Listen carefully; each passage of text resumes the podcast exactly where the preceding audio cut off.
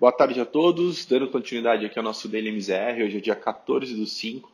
e as sessões hoje é, foram de bastante volatilidade, tanto no mercado internacional quanto aqui no Brasil, é, com, de novo, o, a epidemia de coronavírus, os dados da economia é, ditando muito aí é, o rumo das bolsas internacionais e também, consequentemente, da bolsa brasileira. Lá fora o dia começou bastante negativo por dois motivos. O primeiro deles foi a declaração né, do presidente Donald Trump dizendo que num cenário como o atual ele prefere realmente, ele prefere, desculpa, o, o dólar mais forte. Isso vai contra aí, diversos, é, desculpa, diversas falas do presidente no passado que criticava inclusive o Fed pelo patamar de juros, dizia que o Banco Central Americano deveria cortar juros para é, que o dólar se tornasse mais competitivo, que os Estados Unidos não ficasse tão caro ali na ponta de exportações. É, e aí essa mudança de tom, essa mudança de posicionamento naturalmente preocupa os mercados, que aí,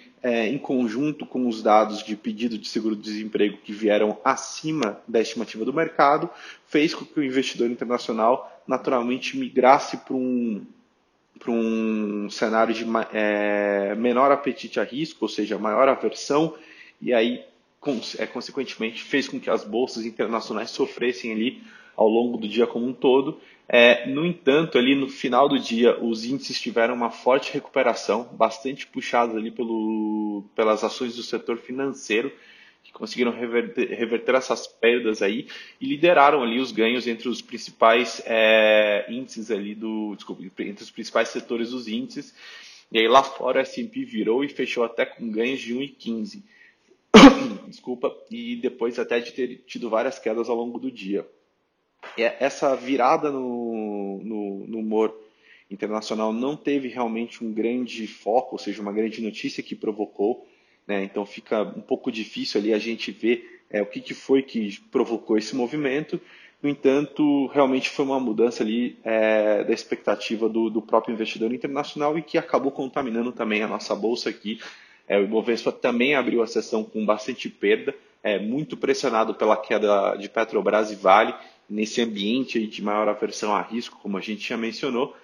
E, no entanto, conseguiu também reverter aí é, toda essa perda que a gente observou ao longo do dia, fechando o dia em alta de 1,59 o Ibovespa, é, muito por conta do alívio do setor bancário, então ali a gente não teve a votação do Senado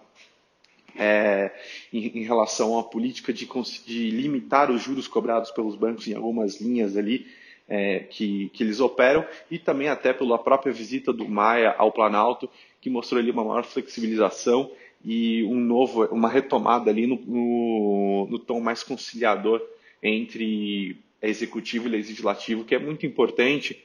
até mesmo para o futuro do país, que a gente vem falando bastante aqui das reformas é, mais estruturais, até também mesmo para ajustar o fiscal do país, que realmente sofre muito aí com todos esses estímulos que a gente, que o governo vem fazendo para ajustar a economia.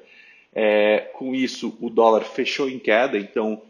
refletindo bastante essa mudança de cenário e também uma intervenção que o Banco Central fez de aproximadamente 500 milhões é, de dólares no dia,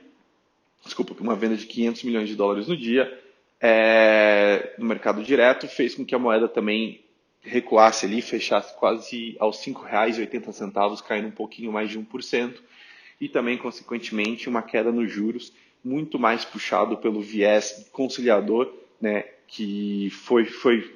foi percebido pelo mercado através do discurso de Rodrigo Maia e que, novamente, é, a curva de juros ela reflete muito mais o desafio do Brasil de longo prazo. Então, esse melhor relacionamento pode refletir em uma facilidade maior de aprovar reformas, consequentemente de ajustar o risco fiscal do Brasil no longo prazo, e isso provoca ali que a gente tenha juros mais baixos é, quando olhado aí para, para períodos mais longos. Por hoje essas são as notícias, a gente volta amanhã com mais informações. Muito obrigado.